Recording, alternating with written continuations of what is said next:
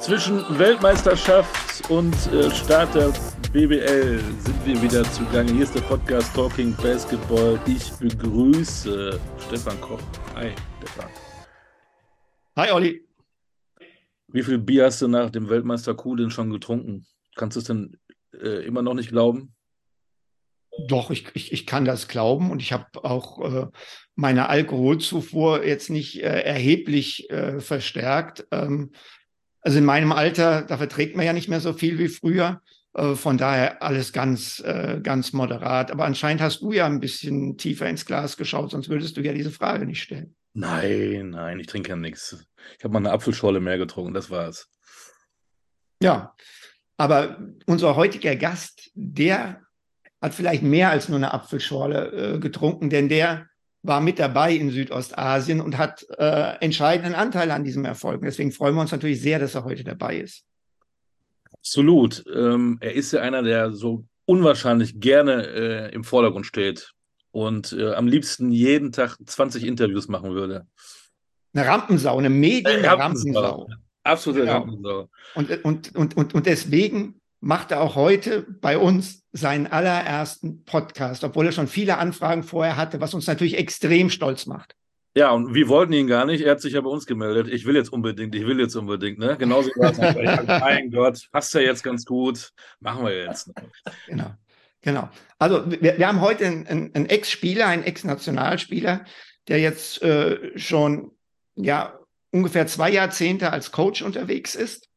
Ähm, die letzten 15 Jahre beim gleichen Club, was ja auch ähm, sehr, sehr außergewöhnlich ist. Und ich glaube, die meisten wissen jetzt ohnehin schon, um wen es geht. Deswegen darfst du heute, Olli, mal ähm, die allererste Frage Fragen, stellen. Die Frage ja. der Fragen. Ja. Lieber Gast, hast du einen zweiten Vornamen? Leider ja. also wer war gespannt. Den kennen aber relativ wenige. Ja, aber du Deswegen, kennst ihn und verrätst ihn uns. Peter.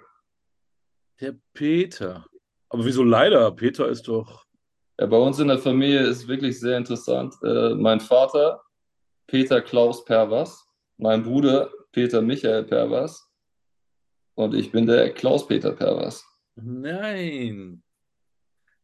Stefan oh. Peter Koch, was sagst du dazu? Ähm, da, da, also das, das, das, wusste ich wirklich nicht. Also dass, äh, dass dein Vater Klaus als zweiten Vornamen hast, hatte und, und, und, und, und ihr habt das einfach gedreht. Also Peter Klaus Pervers, dein Dad, und du bist jetzt Klaus Peter Pervers als, als Junior. Und wie, wie, wie heißt dein Bruder nochmal? Peter Michael. Peter Michael. Also da ist zumindest mal äh, der Klaus rausgekommen. Aber der Peter geblieben. Ja, also wie gesagt, meine Idee war das nicht. Haben Sie dich nicht gefragt? Frechheit. Ja. Klaus, wir hatten es ja eben mal mit, mit Apfelschorle ähm, und Alkoholkonsum. Wie viel Bierchen hast du denn nach ähm, Ende des letzten Spiels bei der WM zu dir genommen? Gar keins. Oh. Ging es gleich zu den härteren Dingen? nee, das könnte man jetzt aus der Aussage weiter. Nee, ich habe wirklich nur Wasser getrunken. Ich vertrage ja keinen Alkohol mehr. Ach so. Aber du hast trotzdem feiern können und hast es genießen können und äh, ja. Natürlich. Ja, ich hab's, ich sag mal, ich habe es genossen, äh, den anderen beim Feiern einfach zuzugucken. Das gibt mir, das gibt mir eigentlich auch was. Also ich muss gar nicht selber da irgendwie steil gehen oder da äh, irgendwie wild werden, sondern mich hat es super gefreut, wie die, wie ausgelassen die, die Jungs und äh, der Rest äh, des Staffs und so, wie die gefeiert haben und die, da waren ja auch einige Fans noch hinterher mit dem Club, Präsidium und so. Also das war, das war eine runde Sache auf jeden Fall. Das ist ja gut, weil das heißt, ihr habt aber vom Coaching-Staff her, der Coaching-Staff, ihr habt nicht so Gordy und äh, du und, äh, und Sebastian, ihr habt nicht so eine eigene kleine Feier, wo ihr vielleicht auch mal innegehalten habt, zurückgeblickt habt und ganz gemütlich ein Glas Wein gab es nicht. Nein, das Einzige, was wir äh, gemeinsam da noch gemacht haben, war, äh, wir haben ein Foto gemacht mit dem Pokal, also in der Bar, quasi mit dem Coaching-Staff zusammen. Das war es eigentlich. Okay. Dieses Foto habe ich gesehen. Also ich habe ich hab, ich hab mal, ich meine, das ist jetzt nicht, das hat jetzt gar nichts damit zu tun, aber als wir mit dem ähm, den äh, FIBA Europe Cup gewonnen haben mit Frankfurt, da war, da war Gordy auch Head Coach und ich Assistant Coach. da haben wir zum Beispiel, nachdem wir gewonnen hatten, da haben wir beide uns hingesetzt. Er hat ein Glas Wein getrunken, ich habe mein Wasser getrunken und haben uns einfach so hingesetzt und so ein bisschen äh, uns unterhalten. Also das war jetzt schon ein bisschen anders. Dieses Foto nach der WM habe ich gesehen. Ist das das, wo alle echt wirklich lachen und du sehr ernst guckst? Ja, aber ich glaube, ich bin, wenn man mich kennt, ich bin halt keiner, der so auf Kommando jetzt so hey, jetzt mal fröhlich sein. Also das, das bin ich, glaube ich, nicht. Also ich möchte jetzt nicht so Denzel Washington oder so äh, zitieren, der, der irgendwie gesagt hat in einem Film, wenn es mich nicht juckt, dann, dann kratze ich mich nicht und wenn die Musik nicht spielt, dann tanze ich auch nicht. Also, aber so ein bisschen geht das in diese Richtung. Also das finde ich immer ein bisschen, also das heißt nicht, dass ich mich nicht freuen kann oder irgendwas, aber so auf Kommando finde ich immer ein bisschen nervig. Du, du, warst ja viele Jahre in Bonn, da gibt es Karneval. Ich nehme jetzt an, Karneval war dann entsprechend auch nicht dein Ding. Ähm, geht Klaus Perbas zum Lachen in den Keller oder auf den Dachboden? Der geht überall zum Lachen, äh, geht er überall hin. Da gibt es keinen. Also, das ist ja nur so, das sind immer so Momentaufnahmen, sag ich mal. Und ich sag mal, wenn 30 Leute da wahnsinnig werden, dann muss ich nicht der 31. sein, der, der der da jetzt auch noch irgendwie hinterher wahnsinnig wird. Also da bin ich lieber jemand, der sich das, der sich das von außen so ein bisschen anguckt und sich, ich sag mal, dem, dem Spaß der anderen so ein bisschen erfreut. Hm. Hm. Erinnerst du dich noch an deine Gedanken, als das letzte Spiel dann wirklich rum war? Als wirklich war, als wirklich hieß, Deutschland ist Weltmeister. Wenn man sich so selbst auch manchmal beobachtet. Was, weißt du noch, was du als allererstes gedacht hast? Erstmal kein Witz. Äh, ich glaube, ich, ich habe dran gedacht, wie kann man die, wie kann man die Mannschaft auf die Olympischen Spiele vorbereiten? wow. Echt? Sofort direkt? Wahnsinn. Ja, also wie schafft man es, so eine Mannschaft, die jetzt so einen Erfolg gehabt hat, wie kann man, wie kann man jetzt, also welche, welche Geschichte kann man spinnen, äh, um die jetzt auf so ein, wieder auf so ein großes Turnier vorzubereiten? Mhm. Weil die, das ist ja, wenn so, wenn so eine Meisterschaft abgeschlossen ist, dann wartet ja schon das nächste. Also es ist ja im Sport, das ist abgeschlossen. Wenn du das Ding gewonnen hast, dann hast du es gewonnen. Das kann jetzt auch keiner mehr nehmen. Aber die nächste, die nächste Aufgabe äh, steht ja dann schon wieder irgendwie vor der Tür. Und das zumal geht ganz schnell. Auch, zumal man auch sagt, die meisten Fehler macht man im Erfolgsfall. Ne? Ähm, dass man da vielleicht. Ja, man sagt ja immer so, man, äh, im Englischen ist es, glaube ich, man äh, buy an Admission Ticket irgendwie, wenn man was gewonnen hat, um auf einmal wieder irgendwie sich irgendwie falsch zu positionieren oder irgendwie nicht, nicht äh, vernünftig damit umzugehen. Ist mit Sicherheit viel Wahres dran. Hm. Hm. Hm. Ähm, wir, wir kommen auf jeden Fall zur WM zurück, aber wir wollen natürlich auch ein bisschen haben wir auch gesagt, über dich sprechen, ne, was du so, so gemacht hast. Ähm, du bist schon sehr früh zum Basketball gekommen. Hat dich der verrückte Peter Klaus Pervers in die Halle getrieben oder hatte Klaus Peter Pervers auch eine Wahlmöglichkeit? Ich habe immer eine Wahlmöglichkeit gehabt. Ich mag das übrigens auch nicht, wenn man sagt, der Verrückte oder irgendwie sowas. Das war Bas jemand, der, Basketballverrückte. Ja, aber auch selbst das, Basketball verrückt, äh, selbst das finde ich immer so ein bisschen gerade. Basketball begeistert, trifft es das besser? Begeistert, ja, finde ich Basketball begeistert, äh, finde ich äh, viel besser. Verrückt hat für mich da irgendwie, weiß ich nicht. Ja. Ähm, aber mit Sicherheit, mein Vater hat mich natürlich äh, geprägt in dem Sinne, aber weil er, weil er mir so viele Möglichkeiten eröffnet hat. Also der hat mich nie, der hat mich nie gedrängt. Wir haben früher einen Tennisplatz gehabt, ich habe Tennis gespielt bin sehr, sehr guter Fußballer eigentlich eher gewesen. Mein Vater kommt ja auch vom Fußball.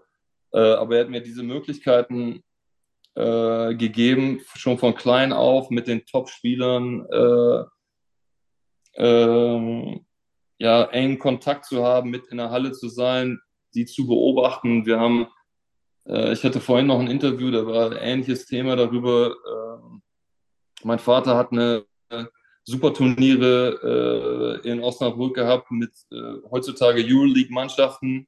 Also das wäre so, als wenn FS Pilsen, Barcelona und ZSK Moskau quasi in Osnabrück ein Turnier spielen würden.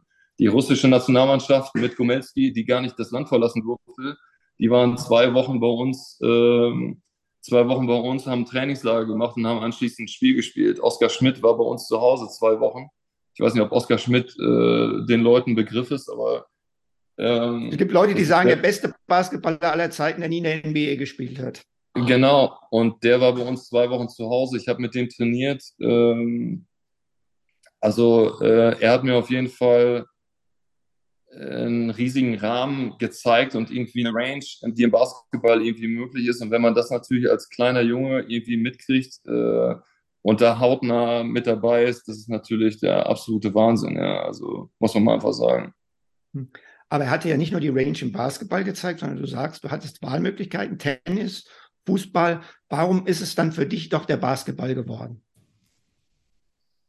Das ist wirklich eine gute Frage. Ich habe irgendwann ich habe irgendwann beim Fußball, das war mir irgendwie zu, das ging mir schon zu, zu leistungsmäßig irgendwie. Da hat man schon im jungen Alter, musste man immer gegen die gleichen Leute spielen. Das, da, da fehlte mir irgendwie so die, die, die, der Spaß an dem, an dem eigentlichen Sport. Und beim Basketball konnte ich mir das noch äh, etwas länger irgendwie äh, erhalten, sage ich mal.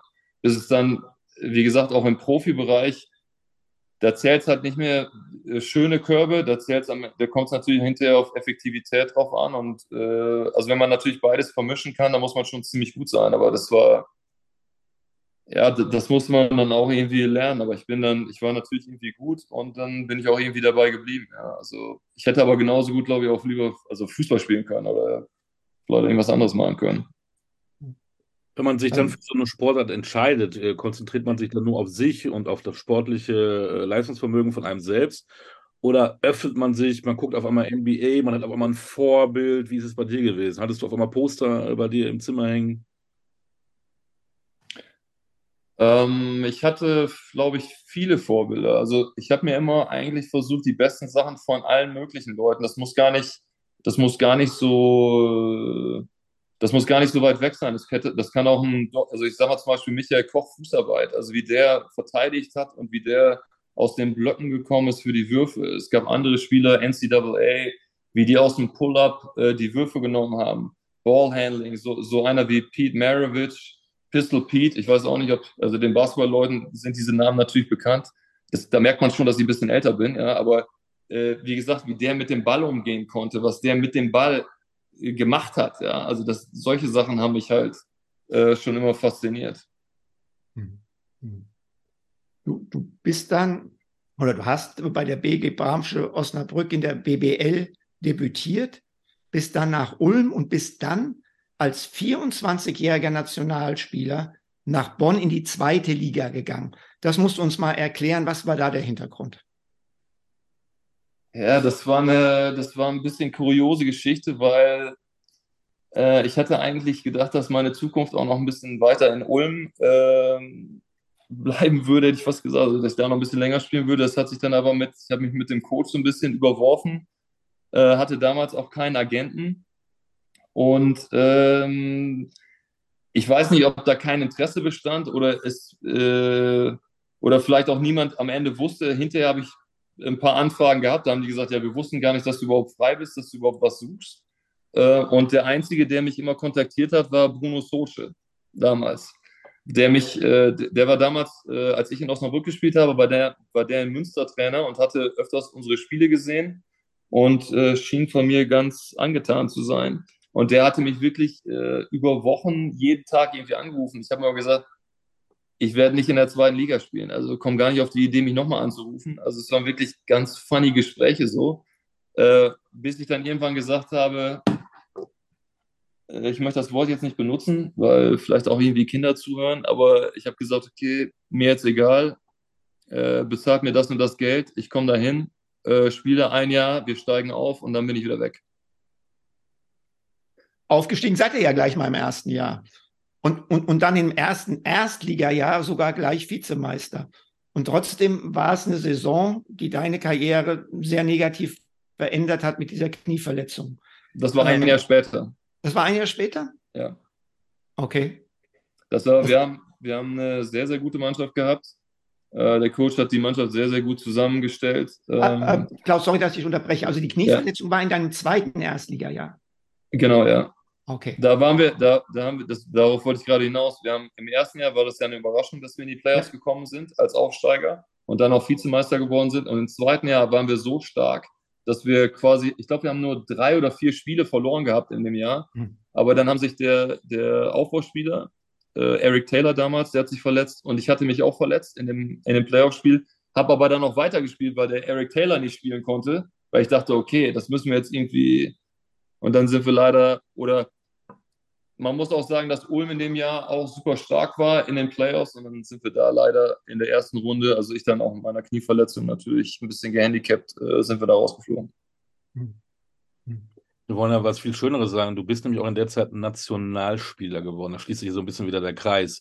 Erinnerst du dich noch an, die, äh, an den Anruf oder an, vielleicht gab es ein Fax oder eine Einladung äh, zum, äh, National, zur Nationalmannschaft? Deine ersten Erinnerungen, was das erste Länderspiel angeht, was hat das für dich bedeutet?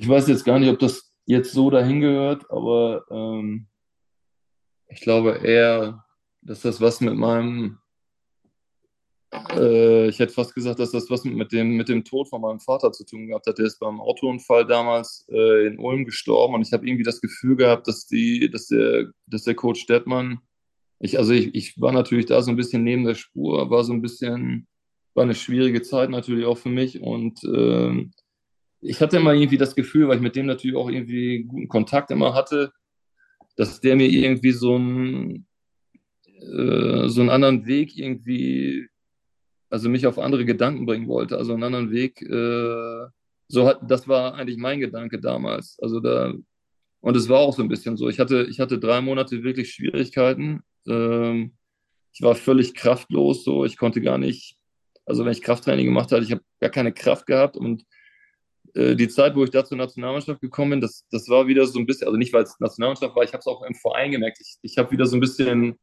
ich hatte wieder so ein bisschen Kraft und so ein bisschen wieder äh, Zuversicht.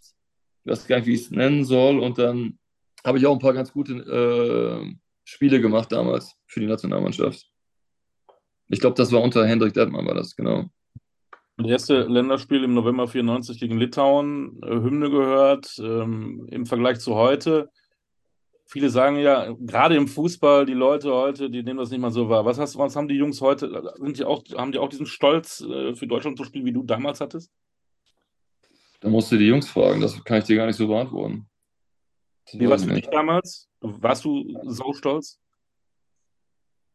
Ja, ich sag mal ja und nein. Also, äh, da kann, ich muss ganz ehrlich sagen, da kann ich mich fast gar nicht mehr dran erinnern, ähm, weil das schon so lange her ist. Aber äh, natürlich ist man natürlich ist man stolz, irgendwie für sein, für sein Land zu spielen. Also das war, also mich hat es, also, aber ich glaube, das ist eher so, dass man quasi wirklich mit den Besten zusammenspielt und dann auch wirklich gegen die Besten, man will ja immer als, äh, ich sag mal, als Sportler gegen die Besten äh, spielen oder, oder äh, sich messen oder ich weiß gar nicht, wie ich es äh, genau sagen soll. Hm. Und das war eigentlich eher der, der Vordergrund, ob das jetzt aber jetzt, wie gesagt, für sein Land ist auch schön, aber das, das, also ich bin jetzt kein so, keine mhm. Ahnung. Ich jetzt auch nicht, muss man ja hier irgendwie aufpassen, was man sagt. Ja, also das bin jetzt ja nicht. Um Gottes Willen, alles gut. Ähm, wir, wir, haben jetzt mal deine Knieverletzung angesprochen. Ähm, wann wurde dir bewusst, dass diese Verletzung einen großen Einfluss auf deine Karriere haben würde? Ich glaube, nachdem ähm, so Leute wie äh, Dr. Möller-Wohlfahrt mir gesagt haben, dass ich das noch nicht mal irgendwie operativ lösen kann. Mhm. Also da ist mir zum ersten Mal bewusst geworden, äh, dass das nicht nur ein Karriereeinschnitt äh, ist, also dass quasi, quasi meine Karriere beenden muss, sondern dass das auch für mich für den, für den Alltag irgendwie eine Bewandtnis hat. Das ist ja eigentlich auch das viel Schlimmere. Also ich meine, okay, man hat natürlich eine Karriere und irgendwann ist die auch vorbei als Sportler, aber meistens hat man ja noch ein, ein Leben danach irgendwie. Und äh, ich habe ja eine kleine Tochter, also mir tut schon mal ein bisschen weh, wenn die mich humpeln durch die Gegend rennen sieht. Oder rennen ist das ja nicht, das ist ja humpeln. Ich kann mit der gar nicht richtig spielen oder gar nicht richtig toben, so wie ich es mir eigentlich vorstelle. Also das ist viel schlimmer eigentlich als diese, diese sportliche Geschichte. Das ist natürlich auch bitter in dem Moment, aber ich habe mir eigentlich auch sofort über den Alltag, über, also wenn man ins Auto einsteigt, wenn man irgendwo sitzt oder wenn man, also das ist ja, das ist viel schlimmer und ist es noch heute. Also wenn mich einer sieht, ich meine, du siehst, du hast mir auch schon etwas gesehen, oder die Ärzte bei der National, und wenn die mich immer sehen, künstliches Kniegelenk, künstliches Kniegelenk. Ich so, ja, schön, mache ich auch, aber noch nicht. Ja, eigentlich müsste ich es machen, aber keine Ahnung, habe ich schon sehr viel Respekt davor. Ja, kann ich, kann ich, kann ich gut nachvollziehen. Da kam wieder zwischen ähm, mit dem Podcast, siehst du? da gibt dem Argument zu verschieben. aber ich kann es verstehen. Das ist gut, ja. Ähm, dass es Einfluss auf, dein, auf deine Karriere haben würde, dass es einen Einfluss auch auf deinen Alltag haben würde. Ähm, war für dich von Anfang an klar, dass du, wenn du nicht mehr aktiv Basketball spielen würdest, dass du dem Sport treu bleiben würdest in der Funktion, in der du es jetzt machst als Coach? Oder hast du auch äh, ernsthaft über andere Wege für dich nachgedacht?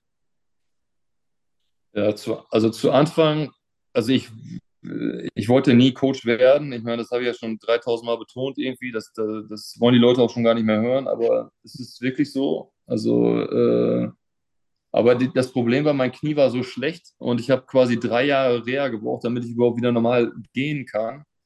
Äh, und der Bruno Socha hat mir zu mir gesagt, dass ich äh, in der Zeit äh, ihm assistieren soll als äh, Coach. Und ja, das war im Endeffekt nicht die schlechteste Idee. Also ich wollte wirklich kein Coach werden, aber keine Ahnung, man ist, man, ich bin dann da so reingewachsen. Ich, ich bin, habe wirklich von der Pike auf dann irgendwie gelernt, Individualtraining zu machen, die Mannschaften vorzubereiten, Video zu schneiden, äh, Drills, Trainings, Trainingseinheiten zu, zu leiten, äh, so wie man es irgendwie machen muss, ja. Und äh, dann bin ich irgendwie auch dabei geblieben. Ähm, 2,5, 2,6 warst du eine Saison lang Head Coach in Röndorf. Was ist da passiert, beziehungsweise was hast du über dich selbst in dieser Saison gelernt, dass du danach gesagt hast, nee, als Assistant Coach fühle ich mich einfach wohler? Das war, du stellst auch die gemeinen Fragen hier auf jeden Fall, ja. Also, ähm, was war da passiert? Ich glaube, die Erwartungshaltung war da riesig eigentlich äh, von dem Verein, weil die früher auch in der ersten Liga gespielt haben, aber der Kader war relativ dünn. Ähm, die haben da relativ viel Geld auch irgendwie rausgenommen. Äh, ich möchte nicht sagen, dass ich da überfordert war, aber ich bin natürlich auch vom, also jedenfalls damals noch vom Ehrgeiz zerfressen gewesen und du versuchst natürlich da, wenn, wenn das deine erste Station als Headcoach ist, da irgendwie alles reinzuwerfen und alles zu machen, damit jeder glaubt, dass du der, der geilste Coach äh, aller Zeiten bist. Aber ja, das ist, glaube ich, vielen Leuten irgendwie so ein bisschen falsch aufgestoßen, obwohl wir äh, Amerikaner, zwei Amerikaner haben sich verletzt. Äh, ich habe quasi nur mit Deutschen gespielt. Wir landen auf einmal auf dem 13., 14. Platz nach der Hinrunde. Alle sagen natürlich, Pervas hat keine Ahnung von Coachen. Die Amerikaner kommen wieder zurück. Ähm, wir sind am Ende, gewinnen irgendwie 10 von 11 Spielen, sind am Ende irgendwie Dritter oder Vierter.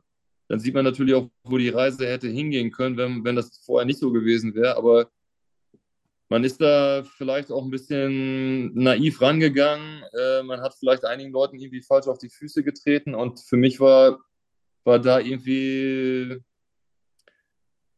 wir können ja hier unter uns reden. Ich glaube, weißt du, wenn du als Spieler, wenn du als Spieler, ich möchte nicht sagen, versagst oder schlecht spielst oder so, dann hast du die Chance durch Training und durch, durch das nächste Spiel hast du die Chance, wieder dich ranzuarbeiten, wieder Selbstbewusstsein zu holen und wieder zu zeigen, dass du es kannst.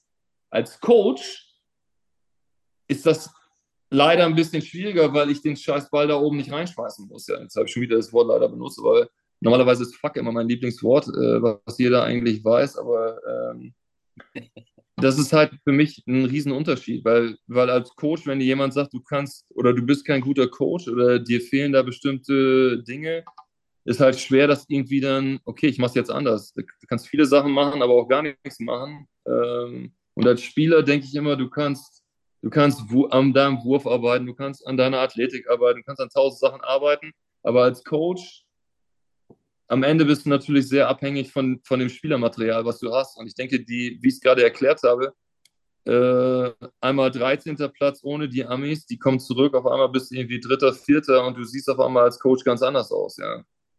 Und vielleicht hast du dann aber in dieser Zeit Dinge gesagt oder gemacht, die, die, wo du dich vielleicht gewehrt hast oder so. War keine leichte Zeit. Ich habe ja auch danach erstmal Basketball aufgehört. Ich bin ja, ich habe ja, was vielleicht wenige wissen, ich, äh, ich habe in einem Golfgeschäft gearbeitet für zwei Jahre. Ich, war ja ziemlich, ich bin ja gut, ja, ich war ja ein ziemlich guter Golfer oder war jedenfalls. Damals konnte ich mich wenigstens noch ein bisschen bewegen. Ähm, ich hatte auch mal eine Karriere als, äh, als Golf-Pro äh, quasi so ange, als Teaching Pro, also als Golflehrer quasi so ange, aber das geht mit dem Knie und so, das geht aber nicht. Das ist einfach Bullshit gewesen auch. Ich bin nur mal. Aber ich habe zwei Jahre, zwei Jahre wirklich äh, in, in, so einem ganz normalen Golfgeschäft gearbeitet. Erzähl, erzähl mal von dieser Zeit. Also hat es dir Spaß gemacht und was hat dann dazu geführt, dass du zum Basketball zurückgekommen bist? Das ist ja auch spannend. Ja, ich denke ganz simpel eigentlich. Ich meine, ich, ich, äh, ich denke, ich habe ja eine gute Work Ethic so, also eine ganz gute Einstellung so auch der Arbeit gegenüber.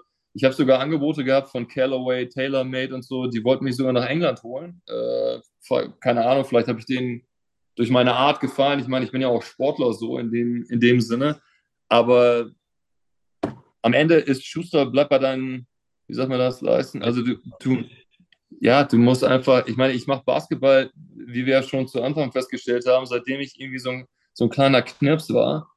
Und äh, das ist natürlich eine Sache, die ich einfach kann aus dem FF. Also im Golf, ich bin ganz gut, aber ich, keine Ahnung, also so gut bin ich da jetzt auch nicht äh, verwurzelt. Und hier beim Basketball, wenn ich in der Halle bin, da verfliegt die Zeit. Das ist etwas, was, äh, ob ich das jetzt gut oder schlecht mache, aber äh, da fühle ich mich zu Hause. Da fühle ich mich in jedem Restaurant oder in jeder anderen äh, Stelle irgendwie unwohler.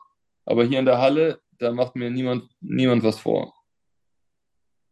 Aber die, die, die Frage, um nochmal zu der zurückzukommen, äh, die ich, die ich dir gestellt hatte, bezüglich dieses Jahres in Röndorf.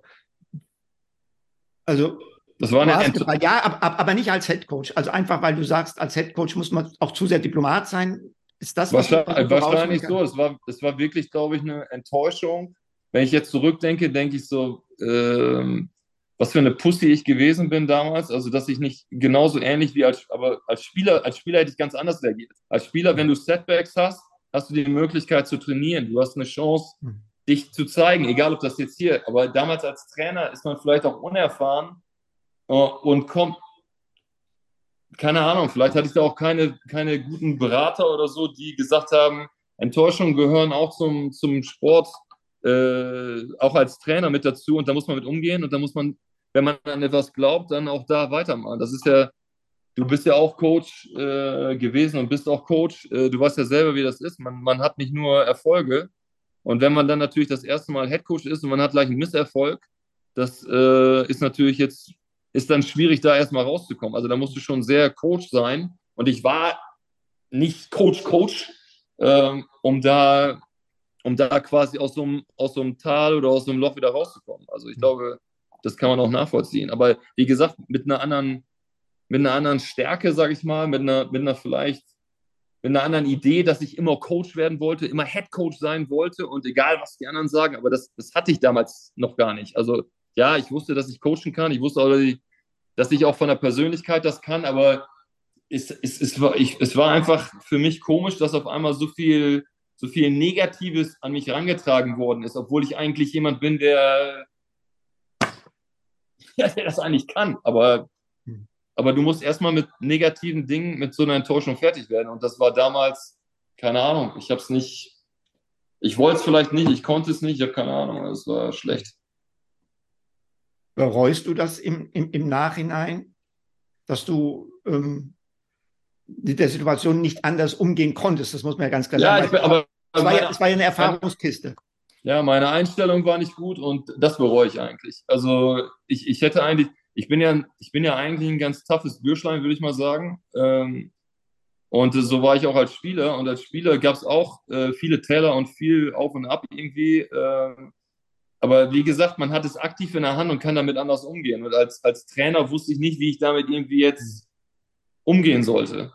Und deswegen habe ich mir gedacht, ich gehe, ich, am Ende habe ich erstmal gesagt, ich will mit Basketball gar nichts mehr zu tun haben. Äh, es war dann auch so, dass ich, dass ich, äh, ich weiß gar nicht genau, wie das dann, nee, aber wie gesagt, ich, ich wollte erstmal gar nichts, ich wollte erstmal gar nichts mehr mit Basketball zu tun haben, aber das siehst du ja schon, das ist ja kindisch. Also das ist ja eine kindliche, fast kindische Verhaltensweise. Ja? Einfach, du hast eine Enttäuschung und dann, ja, ich will gar nichts mehr damit zu tun haben. Das ist ja nicht, das, also heutzutage nee, will ich mit. Das ist, das ist nicht kindlich, das ist menschlich. Das ist menschlich. Das, das, das passiert hunderttausend Erwachsenen in ähnlichen Situationen auch. Ja, aber mir hätte es damals nicht passieren dürfen, weil ich, ich kann, ich bin ja schon auch mit anderen Situationen fertig geworden und mit der hätte ich auch fertig werden können. Aber habe ich damals nicht so, nicht so ganz äh, auf dem Schirm gehabt. Aber es war ja nicht dann eine Entscheidung für immer. Du hättest doch später dann auch das weitermachen können. Mit den Erfahrungen, wie du gerade gesagt hast, auch mal rückblickend zu sagen, okay, das, das, das war ich irgendwie nicht, das war doof von mir drei, vier, fünf, acht, zehn Jahre später hast du doch bestimmt auch genügend Anfragen gehabt, um zu sagen, okay, ich kann jetzt, jetzt bin ich aber soweit, ich will jetzt auch Headcoach bei einem anderen Verein bleiben. Oder werden. Das ist eine, ist eine gute Frage, man. Ist man, dann ist man ja auch irgendwie so, man, ich habe ja den Weg zurückgefunden, wieder über, über so eine Assistentenstelle hier auch gerade in Frankfurt ich sag mal, auch mit Gordy dann, wo Gordon Herbert gekommen ist, das, das lief ja dann auch. Man, man, man hat ja dann auch irgendwie so seinen Bereich gefunden, wo man auch individuell mit den Leuten arbeitet und so. Das hat mir eigentlich ganz gut gefallen. Und ich sag mal, dass man auch weniger, weniger mit dem, mit dem Business eigentlich zu tun hat. Ich bin ja eigentlich ein Sportler. Also ich bin ja kein, wird man auch in meinem Umfeld wissen, ich bin kein Geschäftsmann. Ja, also äh, Geld ist wichtig, ja, äh, brauchen wir alle sonst würde ich den Job jetzt hier auch nicht machen. Aber am Ende, ich, das, dieses Business daran, das ist so ein bisschen etwas, was mich stört, ist das falsche Wort, gehört natürlich dazu, wenn man Geld verdienen will, aber mir, mir liegt am meisten eigentlich an dem Sport. Also deswegen sage ich, wenn ich in der Halle bin mit den Jungs und da mich auseinandersetzen kann, egal ob es Individualtraining ist oder Teamtraining ist, das macht mir eigentlich am meisten Spaß. Also klar, auch mit den Fans gehört auch dazu, macht mir auch Spaß, aber dann kommt halt dieses so ja, ich sag mal, auch der, der Rest Interviews geben, äh, Geschäftsführung, Vertragswesen, äh, hier dies, dort, das. Das sind alles so Sachen, die, die gehören natürlich dazu, aber das ist jetzt nicht unbedingt mein Favorite. Wie viele Anfragen hattest du denn gehabt äh, seit 2008, um Head Coach zu werden? Und gab es auch mal einen Moment, wo du echt auch mal nachgedacht hast? Es gab immer mal, es gab immer mal wieder vereinzelt Anfragen, aber äh, die kamen auch immer zu so einem Zeitpunkt, wo wir zum Beispiel in Playoffs waren oder so, wo ich dann, wo ich auch dem Verein einfach auch äh, loyal gegenüberstehe und sage, also okay, ich kann jetzt nicht irgendwie, also da gibt es natürlich auch andere, aber das, das bin ich nicht. Also dass ich dann sage, nee, ich, keine Ahnung, äh, ich versuche jetzt irgendwie Headcoach zu werden nächstes Jahr, obwohl die quasi schon mit mir als äh, Co-Trainer im nächsten Jahr irgendwie planen. Also das äh, eher nicht seit du Assistant Coach in Frankfurt bist, hast du mit insgesamt acht verschiedenen Head Coaches zusammengearbeitet. Oder Dennis ist jetzt der achte. Ja. Wer, wer war im persönlichen Umgang der schwierigste und wer war der angenehmste? ähm, die, das ist natürlich klar, dass ich darauf jetzt keine Antwort geben werde. Dann, dann, sag, äh, nur der, dann sag nur der angenehmste, wenn du den schwierigsten nicht nennen willst. Der, der angenehmste, ich bin gerade leider im Podcast hier, sorry. Ähm, der angenehmste, der angenehmste ist ja klar, äh, mit dem ich natürlich am besten klarkomme, ist natürlich Gordon Herbert. Weil, weil es einfach von der, das passt einfach, von der Philosophie her, wie wir, wie wir Basketball sehen, wie wir die Spieler sehen, wie wir das, wie wir das Spiel sehen, wie wir wie wir das Training gestalten, wie, wie wir die Spiele gestalten, wie man, wie man an bestimmte Sachen rangeht. Das ist, glaube ich, eine eindeutige, eindeutige Geschichte. Also ohne den anderen jetzt ja. irgendwas zu wollen. Also Mal eben eine kleine Pause für euch, aber hier eine kurze Werbeunterbrechung, denn wir freuen uns sehr über unsere neue Partnerschaft mit Replay Basketball. Das ist der Online-Shop für Basketballer. Dort bekommt ihr wirklich alles, was ihr für diese wunderbare Sportart benötigt. Schuhe, Trikots oder die Ausstattung für Training, Spiel und Freizeit, einfach alles. Und damit ihr euch draußen genauso über diese brandneue Kooperation wie wir freuen könnt, bekommt ihr exklusiv 10% on top auf das gesamte Sortiment. Nutze den Code TalkingBasketball-10 bei deinem Online-Kauf und schon hast du dein super Schnäppchen. Also einkaufen bei Replay Basketball und Podcast hören bei Talking Basketball. Besser geht's doch nicht, oder? Apropos hören, dann machen wir mal weiter mit unserer aktuellen Folge. Jetzt, jetzt, bist du seit 15 Jahren in Frankfurt. Olli hat dich gefragt, ähm, ne, Thema Head Coach. Ich stelle die Frage jetzt mal anders. Ist es denkbar, dass du nochmal für einen anderen Club überhaupt aufschlägst oder bist du jetzt so tief verwurzelt, dass da schon ganz, ganz viel passieren müsste? Ja, das müsste schon wirklich, da müsste, glaube ich, schon viel passieren. Aber ich habe ich hab gestern auch in so einem Interview gesagt, also ich, ich habe früher ja immer nie gesagt, aber ähm, sowas sage ich einfach nicht mehr. Also das ist, weil, man, man schließt damit Türen, das ist einfach Blödsinn. Heutzutage, man muss so flexibel sein, man weiß nie, was passiert. Also ich hätte auch nie gedacht, dass, dass die Fraport Scanners dann irgendwann in der zweiten Liga sein würden. Ja, also das ist, äh, ja, war für mich irgendwie undenkbar. Deswegen, aber meine Frau, die arbeitet hier als Ärztin, meine, meine Tochter ist hier geboren. Äh, ich, ich bin schon, ich bin schon hier auch tief verwurzelt. Also wie gesagt, ich bin jetzt äh, kein Mensch, der äh, so wie manche Spieler, wenn man sieht, dass die in elf Jahren in elf Ländern waren oder äh, irgendwie in elf anderen Vereinen. Also das bin ich mit Sicherheit nicht. Aber ich würde nie, nie sagen. Also das, das wäre jetzt auch völliger Blödsinn. Ja. Das ist ja für dich ähm, wahnsinnige Monate zwischen Abstieg in die zweite Liga bis zum Weltmeistertitel. Wie, ja, ist ja so, ne? was du jetzt gerade in der kurzen Zeit hast, ist ja, ist ja ein Wahnsinn. Hast du überhaupt mal Zeit gehabt, zurückzugucken? Oder wie machst du das? Wie, wie nimmst du so Emotionen und Erfahrungen wahr? Ich bin eigentlich, wenn man mich kennt, never too high, never too low. Also das ist, äh, ich versuche ich versuche immer im Moment äh, das Maximum aus jeder Situation rauszuholen. Wir haben auch versucht, mit allem, was wir haben, ähm, die zwei Monate mit den Fraport Skyliners noch zu bestreiten wo wir irgendwie aus elf Spielen, glaube ich, sechs oder sieben gewonnen haben und hätten es wirklich fast noch geschafft. Ähm, also mehr, also mehr konnte ich nicht machen, mehr konnte mein, mein Trainerteam, was, was mich super unterstützt hat, hier konnten wir nicht machen. Und dann, äh, dann war eigentlich schon der Fokus äh, auch auf die Weltmeisterschaft. Da habe ich überhaupt keine, keine Gedanken oder keine Ideen mehr irgendwie über diesen Abstieg gehabt. Also ich mache immer das, was vor meiner Nase eigentlich liegt und dann, bumm, kommt das nächste. Also, und die Situation hier ist jetzt so, wie sie ist und äh, ja, wir müssen gucken, dass wir, dass wir da wieder rauskommen. Also, ob Weltmeister oder nicht, das ist jetzt eigentlich völlig uninteressant. Das hat für mich jetzt keinen, hat jetzt eigentlich gar keinen Wert. Also der, der volle Fokus liegt jetzt auf der, auch bei den Fraport Scanners jeweils auf der, äh, auf der Pro A-Saison und äh, da müssen wir sehen, dass wir dass, dass wir uns so teuer wie möglich verkaufen und vielleicht versuchen, in die Playoffs zu kommen und da eine gute Rolle zu spielen und vielleicht mit ein bisschen Glück ähm, nach höherem streben können. Aber wie gesagt, ich bin da jemand, der, der das gar nicht so. Wenn eine, Ding, wenn eine Sache vorbei ist, egal wie schlecht oder gut, dann muss man, muss man, muss man den Fokus gleich auf, auf, den, auf den Weg, der vor einem liegt. Man kann, man kann nicht also es sei denn, man muss jetzt erstmal reflektieren, keine Ahnung, was man selber irgendwie blöd gemacht hat, aber ich kann mir jetzt in den zwei Wochen, kann ich mir jetzt eigentlich keinen, oder uns auch hier keinen Vorwurf machen. Also da, wir haben ja Tag und Nacht gearbeitet äh, und ähnlich war es bei der Weltmeisterschaft. Wir haben alles daran gelegt und selbst wenn es jetzt nicht zum Titel gereicht hätte oder so, dann wäre es halt so gewesen. Also das hat manchmal auch was mit Glück und, und Konstellation zu tun, die da gewinnt die eine Mannschaft gegen die andere.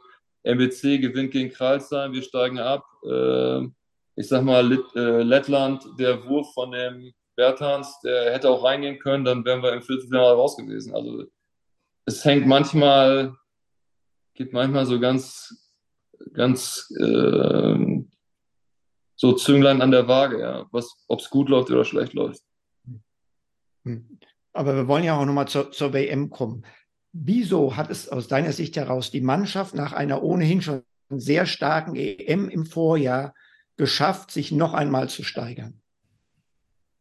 Ich glaube, das war eine sehr, sehr gute Grundlage, also die EM. Also ich, ich sag mal, das darf ja eigentlich auch niemand sagen, da werde ich auch mal für kritisiert, wenn ich sage, ich sag mal, aber wir hätten eigentlich Europameister werden müssen. Aber wir hatten nicht die Erfahrung, wir hatten nicht diese, was es auch immer ausgemacht hat. Spanien war halt zu dem Zeitpunkt auch sehr, sehr stark. Aber ich denke trotzdem, dass wir hätten Spanien schlagen können müssen. Äh, ist natürlich immer vermessen zu sagen hinterher, aber Ähm, und ich glaube, diese Erfahrung aus dem letzten Jahr äh, mitnehmen zu können, einen Großteil der Mannschaft mitnehmen zu können, dann noch zwei, zwei äh, Spieler, die von den Charakteren und von der Spielweise nochmal noch mal etwas mitgebracht haben, mit Isaac Bonga in der Verteidigung ähm, und mit äh, Moritz Wagner, der verletzt war, aber der letztes Jahr auch immer schon bei der Mannschaft immer noch im Umfeld war. Energie, nochmal einer, der so ein, äh, ja, ich glaube, äh, im aktuellen Sportspiel haben die gesagt, irgendwie Energizer oder so, aber jemand, der so outspoken ist, der, der immer positiv, immer, der immer will, der macht jetzt auch nicht immer das beste Spiel, aber das ist wenn einer Energie bringt und dann so, so viel davon, das steckt an, äh, da ist immer, da ist immer in, Intensität, also, und das hat uns mit Sicherheit, das hat uns mit Sicherheit äh, geholfen. Dass das jetzt zum Titel gereicht hat, ist jetzt mal eine ganz andere Geschichte. Aber dass wir, dass wir auf jeden Fall eine gute WM spielen, also das, das äh, wusste ich auch schon vorher. Also das hätte mich überrascht, wenn wir da irgendwie so ein Letdown oder irgendwas gehabt hätten. Hm. Wie sah denn deine Rolle im, im Trainerstab aus? Wie war denn eure Aufgabenverteilung? Ja, wir äh, in, der, in der Vorbereitung jetzt, in der, zum Beispiel für die Vorrunde, hat jeder, jeder Coach hat eine Mannschaft bekommen. Also ich hatte Japan, also gleich den Start. Äh, vielen Dank übrigens nochmal, Gordy, äh, dass ich dann so eine Mannschaft übernehmen musste, die keiner irgendwie wollte, weil da kennst du ja keinen Spieler von. Du wusstest auch nicht, wie die spielen. Ich habe mir dann schon im Vorfeld, haben sie nicht immer ausgelacht, habe schon zehn Spiele geguckt, weil die den gleichen Coach gehabt. Du musst ja erstmal ein Gefühl irgendwie für so eine Truppe kriegen. Also ich kenne da keinen Spieler von und äh, die sind gar nicht so schlecht. Also jetzt mal hat man ja irgendwie auch bei der, bei der WM gesehen. Also jeder hat dann eine Mannschaft bekommen und dann muss man halt Offensive, Defensive und das Personal machen. Und dann ab der, nach der Vorrunde, also nach den ersten drei Spielen, haben wir uns quasi jede Mannschaft äh, geteilt. Also ein, einer hat, äh, also zum Beispiel der Brad, hat immer deren Verteidigung genommen und dann quasi unsere Offense, was wir spielen wollen. Ich habe immer deren Spielzüge genommen und unsere Verteidigung. Und der Sebastian Gleim hat meistens die ähm, Personnel übernommen. So war dann quasi die Aufteilung. Natürlich gibt es da auch so ein bisschen überkreuzt, wenn man jemanden besser kennt. Der, der Brad kannte natürlich die Amerikaner Personnel besser, deswegen hat der da mehr gemacht wieder. Also so in, in dem Rahmen. Aber wir haben es versucht schon so aufzuteilen dann. Weil man hat ja nur einen Tag Zeit, dann die Mannschaft auf die nächste Mannschaft vorzubereiten. Und, und in der Halle bei der Trainingsarbeit alles in Gordis Händen oder habt ihr da auch eine Aufteilung gehabt? Ja, kommt immer drauf an. Also äh, wir, haben, wir haben sehr, sehr viele Meetings gehabt, äh, wo wir alles immer besprochen haben. Äh, und dann ist Coach aber quasi rausgegangen und hat, äh, hat die Übung angesagt, hat gesagt, was wir machen, Spielzüge hin und her. Und wir Coaches, wir haben, wir sind zwischendurch mal dazwischen, haben mit den Spielern gesprochen oder haben mal einen Drill gemacht oder haben beim 5 gegen 0 äh, verbessert und so, aber, aber Gordy hat dann schon die, die Leit wir haben auch kein, wir haben auch gar nicht so viel Training machen können. Also ich weiß gar nicht, in dieser kurzen Zeit, ich glaube, wir haben irgendwie äh, in den sechs Wochen, äh, Gordy hat, glaube ich, gesagt, elf oder zehn Trainingseinheiten gehabt. Also da ging gar nicht so viel, dass man, konnte gar nicht so viel Training machen. Du hast eben gesagt, du wusstest eigentlich schon im Vorfeld, dass es eine gute WM wird. Und du hast es eben auch wunderbar erklärt, dass es manchmal nur an einem kleinen Ding hängt ob du Erfolg hast oder nicht. Du hast jeden Tag mit den Jungs zu tun gehabt. Hast du denn irgendwann dann, wenn du in die Augen geguckt hast, der Spieler gemerkt, hier ist echt was ganz Großes möglich? Oder gab es das gar nicht, weil die Sportler sagen ja auch immer, ich, ich denke immer von Spiel zu Spiel. Oder hat man das gespürt, hey Mann, hier passiert was? Nee, also ich, ich glaube, die Jungs waren von Anfang an nicht gut drauf und man merkte, ob die, ob die, wie das Selbstbewusstsein bei den Jungs ist und, und ob die Bock haben, äh, da zu spielen. Und ich glaube, das war für mich der, der Hauptpunkt eigentlich. Also, dass die alle spielen können, das war mir, das war mir von vornherein klar. Die Frage war, ob wir, ob wir quasi schaffen, die, äh, die Rollenspieler äh, dahin zu bringen, dass die quasi das Maximum so aus ihrer Rolle halt ausschöpfen. Also wir haben natürlich gute Individualisten, Dennis, Franz, äh, ich sag mal einen Top-Werfer mit Andy Obst, aber wir hatten ja zu Anfang immer dieses Problem, diese, die zweite Reihe, die zweite Fünf quasi. Also wie, wie, also, und das Lustige ist, diese zweite Reihe, die, die, die zu Anfang uns, der, zu Anfang der Vorbereitung so viel Kopfzerbrechen bereitet hat, die hat uns eigentlich äh, immer in die Spiele gebracht, also gerade zu Anfang. Also es war immer, dass wir relativ äh, bescheiden angefangen haben und dann als die zweite, weil die so, die haben halt so einen Spirit, so äh, Johannes Thiemann, Bonga, also die Leute, die, die haben immer so einen Spirit reingebracht und auch mit äh, Moritz Wagner, deswegen sage ich, der war halt immer ready, die waren immer ready zu spielen. Nils Giffey, Erfahrung, äh, Maudo Loh mit seinem Playmaking, der, der, der hat ein bisschen unter seinen Möglichkeiten gespielt, aber in dem entscheidenden Spiel gegen Australien hat er uns den, den Arsch halt gerettet, ja. Also wenn der nicht, wenn der nicht da gewesen wäre, wo, wo der Franz sich in dem Spiel davor verletzt hatte, dann wären wieder wäre die Konstellation wieder anders gewesen. Wir hätten auf jeden Fall Slowenien schlagen müssen. Also man hat eine andere Platzierung. Also man weiß nicht, wie das dann alles gelaufen wäre. Aber ja. Ähm, du, du, hast gesagt, ihr habt euch äh, ein bisschen überlegt, ähm, wie ihr die Rollenspieler dazu bekommt, das Maximale äh, aus ihren Rollen zu machen. Das ist euch ja dann letztendlich gelungen. Also wie habt ihr es gemacht? Kannst du es beschreiben oder ist das so ein Prozess, der für Außenstehende eigentlich in Worten gar nicht äh, erklärbar ist?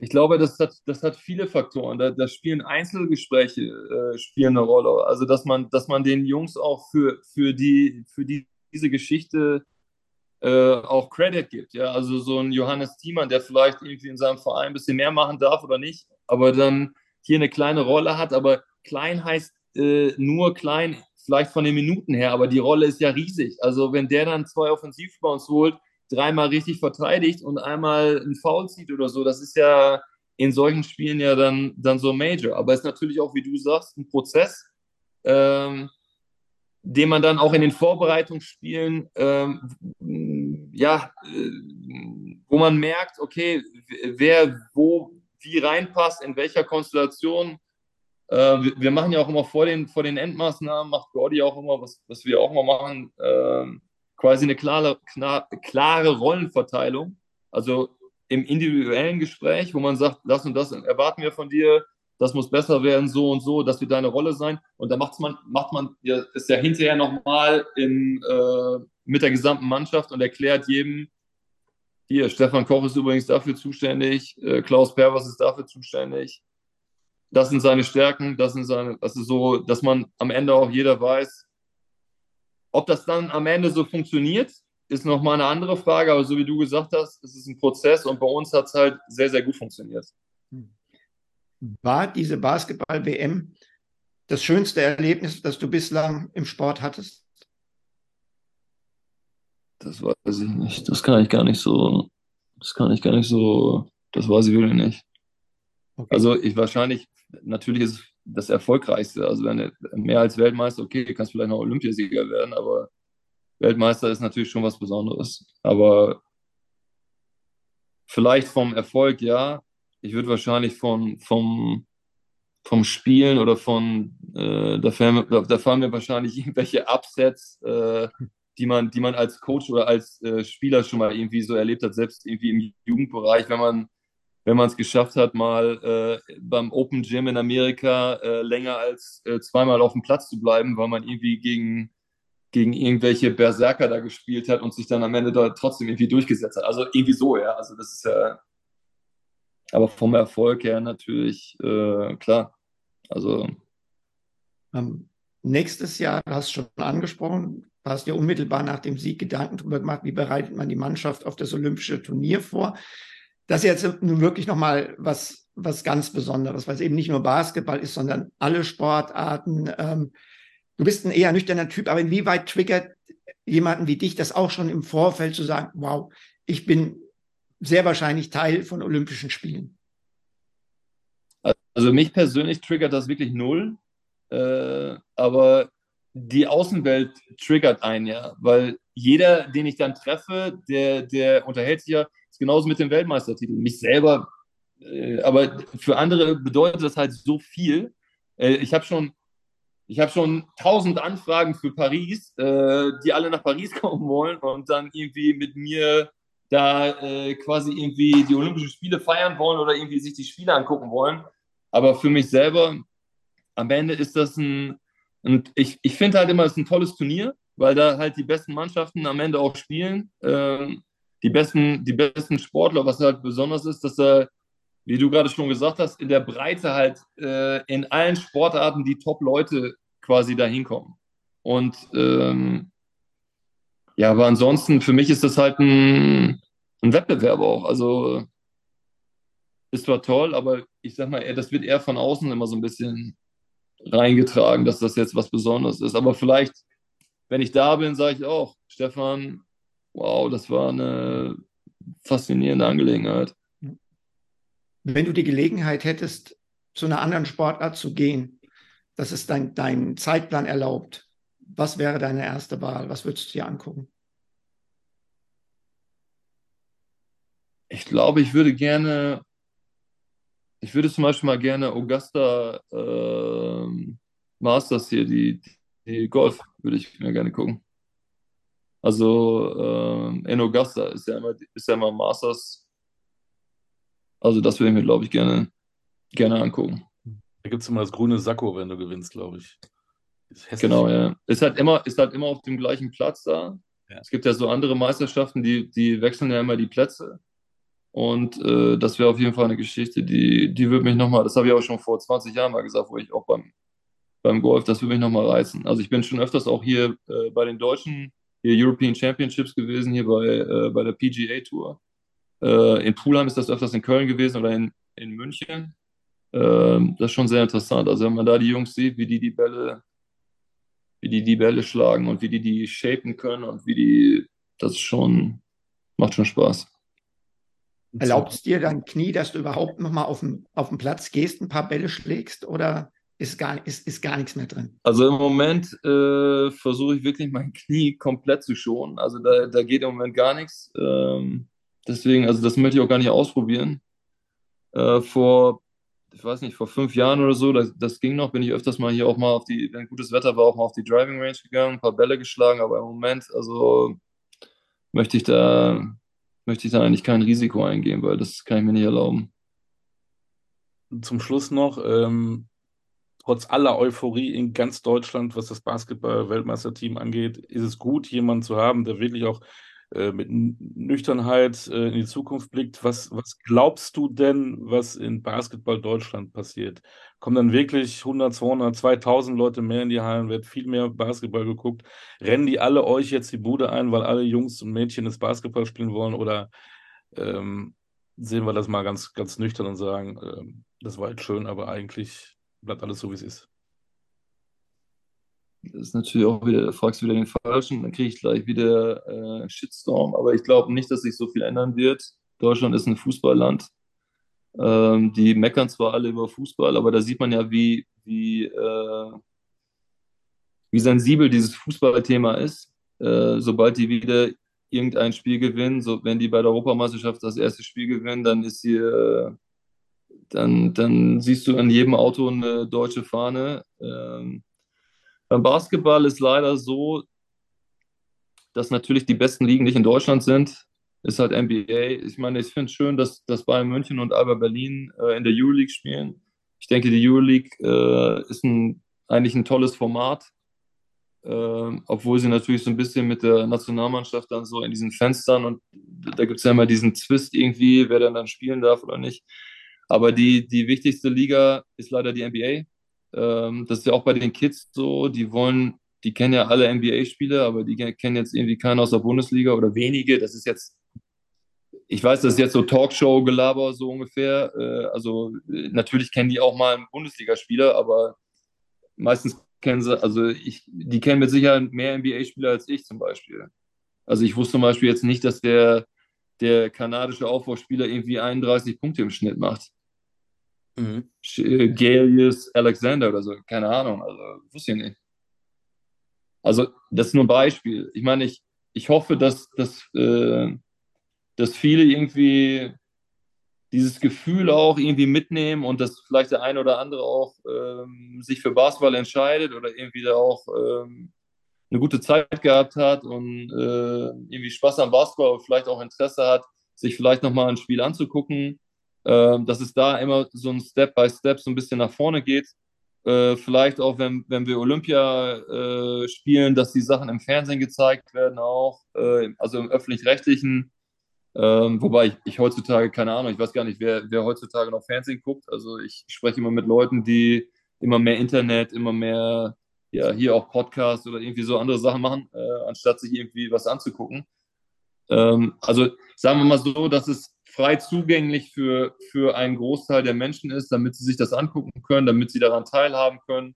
Und ähm, ja, so denke ich, also ob das jetzt, ich glaube jetzt nicht, dass das wie bei Boris Becker oder Steffi Graf äh, jetzt auf einmal so ein Tennisboom auslöst oder das glaube ich einfach nicht. Also ich, das hat man ja auch 93, was 93, Europameisterschaft.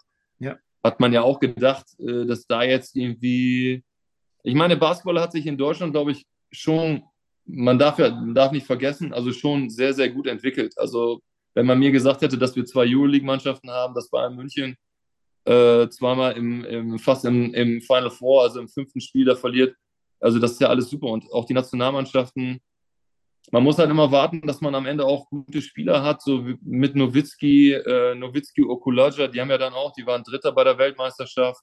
Äh, die haben gute Rollen in, bei der Europameisterschaft gespielt, sind einmal Vize-Europameister geworden, ich glaube einmal Fünfter oder so mit unter Dirk Bauermann und mit Hendrik Dettmann. Ähm, man muss halt immer, man muss halt immer, das muss halt immer irgendwie so ein bisschen weitergehen. Aber ich denke, Deutschland ist ein Fußballland, weil die stärkste Liga äh, ist fast auch die, die deutsche Bundesliga. Da spielen auch viele Stars, sage ich mal. Ähm, Vielleicht wäre es anders, wenn jetzt zum Beispiel ein Dennis Schröder in drei Jahren sagt, er spielt nochmal für Alba Berlin oder für Bayern München oder so. Dann wären da, glaube ich, nochmal ein anderer. Oder Franz Wagner sagt, er spielt nochmal hier oder irgendwie so. Oder das würde nochmal eine andere Aufmerksamkeit äh, erlangen. Aber, aber so, also jetzt diese, diese Riesen-Euphorie, glaube ich, glaube ich nicht, dass das lange, dass das lange einhält, weil Menschen vergessen auch schnell. Das ist jetzt das wird jetzt in den Medien gehypt und im Social, Social Network und so, äh, Social Media. Aber das in zwei Wochen, dann sind wir, dann sind wir zwar immer noch Weltmeister, aber das, das Thema ist dann nicht mehr so heiß. Da gibt es wieder andere Themen, denke ich. Was, Was denkt ihr?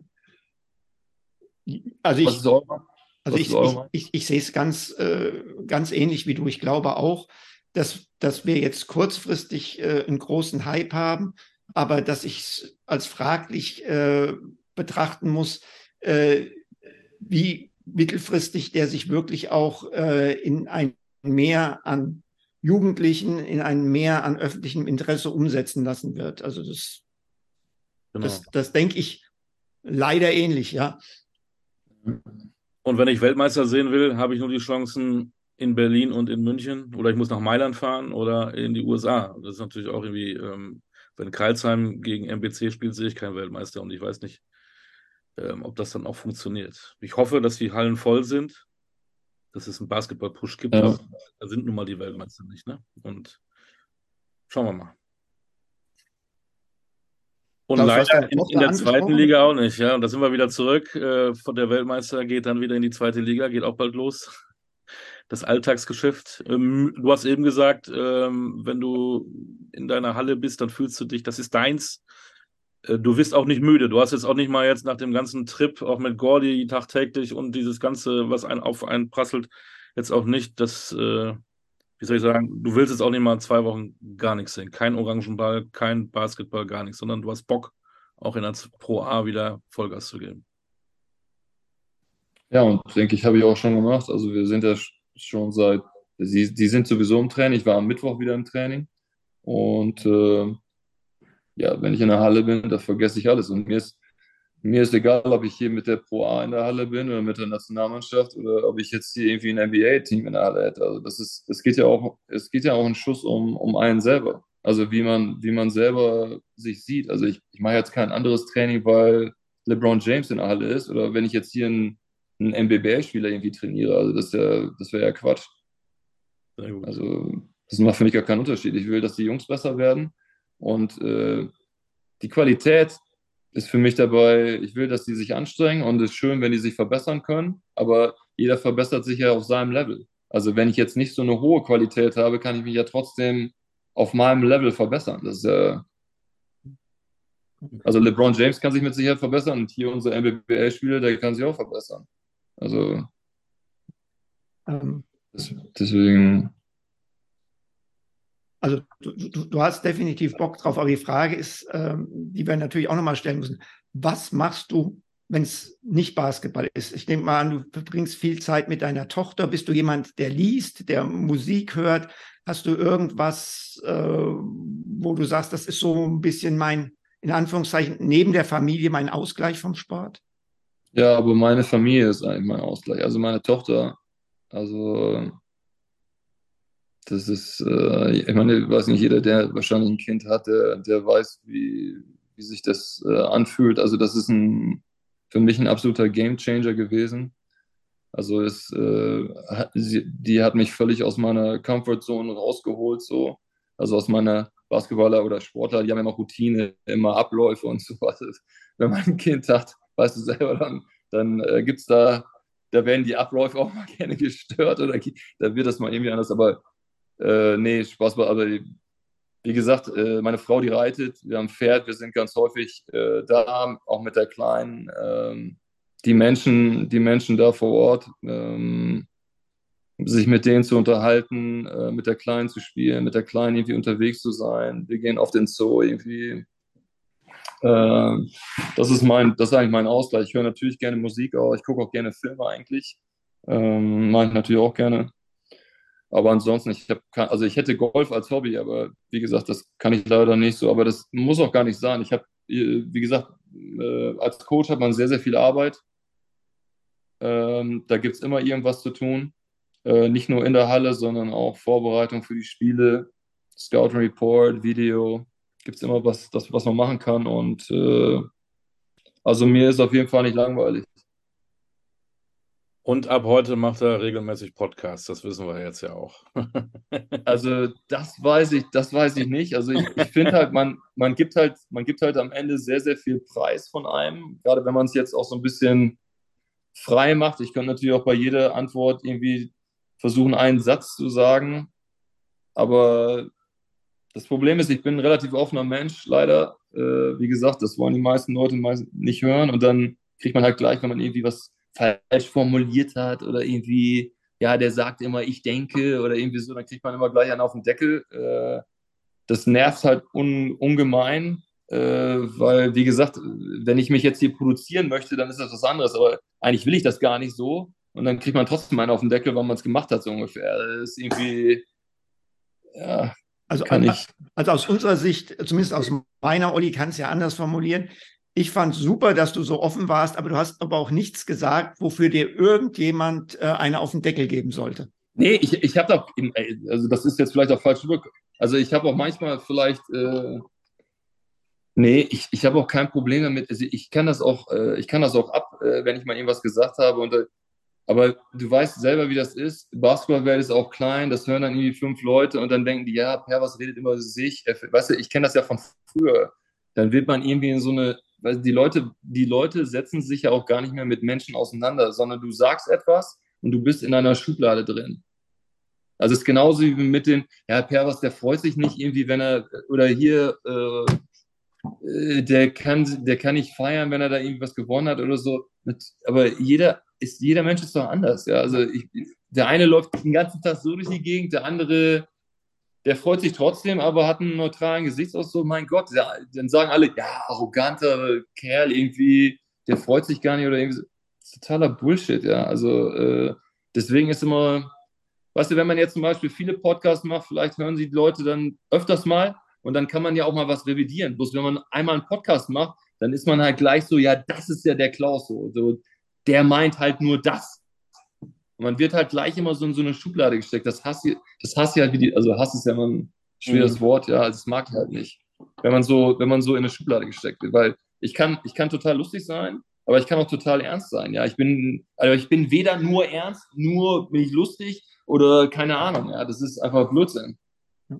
Aber ich, ich finde, wir haben heute einen guten Eindruck vom vielschichtigen Klaus Pervers gewonnen. Und äh, dafür ganz, ganz lieben Dank. Ich fand, du hast äh, sehr interessante Sachen gesagt. Und ähm, ja, äh, wir sind wirklich stolz drauf, dass du deinen allerersten Podcast trotz vieler anderer Anfragen mit uns beiden gemacht hast. Ja, ich kriege mit Sicherheit noch Ärger von einigen Leuten, aber äh, den nehme ich dann gerne für euch in Kauf. Also das kann Dankeschön. Danke, Danke für deine Zeit, äh, viel Erfolg für deine Zukunft und für deine Familie. Bleibt alle gesund, das ist das Wichtigste. In diesem ja. Vielen Dank. Ich danke euch beiden. Ich hoffe, euch hat es auch ein bisschen Spaß gemacht. Auf jeden ja, Fall. Auf jeden Fall. Danke, Klaus. Klaus, lasst es gut gehen. das war Klaus Peter. Talking Basketball, der Podcast mit Stefan Kochen, Olli D. und mit Klaus Peter. Alles Gute, wir hören uns. Ciao.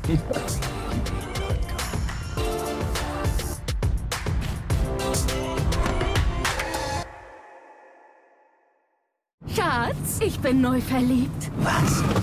drüben. Das ist er. Aber das ist ein Auto. Ja, eben. Mit ihm habe ich alles richtig gemacht. Wunschauto einfach kaufen, verkaufen oder leasen. Bei Autoscout24. Alles richtig gemacht. Wie baut man eine harmonische Beziehung zu seinem Hund auf? Puh, gar nicht so leicht. Und deshalb frage ich nach, wie es anderen Hundeeltern gelingt, beziehungsweise wie die daran arbeiten. Bei Iswas Dog reden wir dann drüber. Alle 14 Tage neu mit mir, Malte Asmus und unserer Expertin für eine harmonische Mensch-Hund-Beziehung, Melanie Lippisch. Ist was, Dog? Mit Malte Asmus. Überall, wo es Podcasts gibt.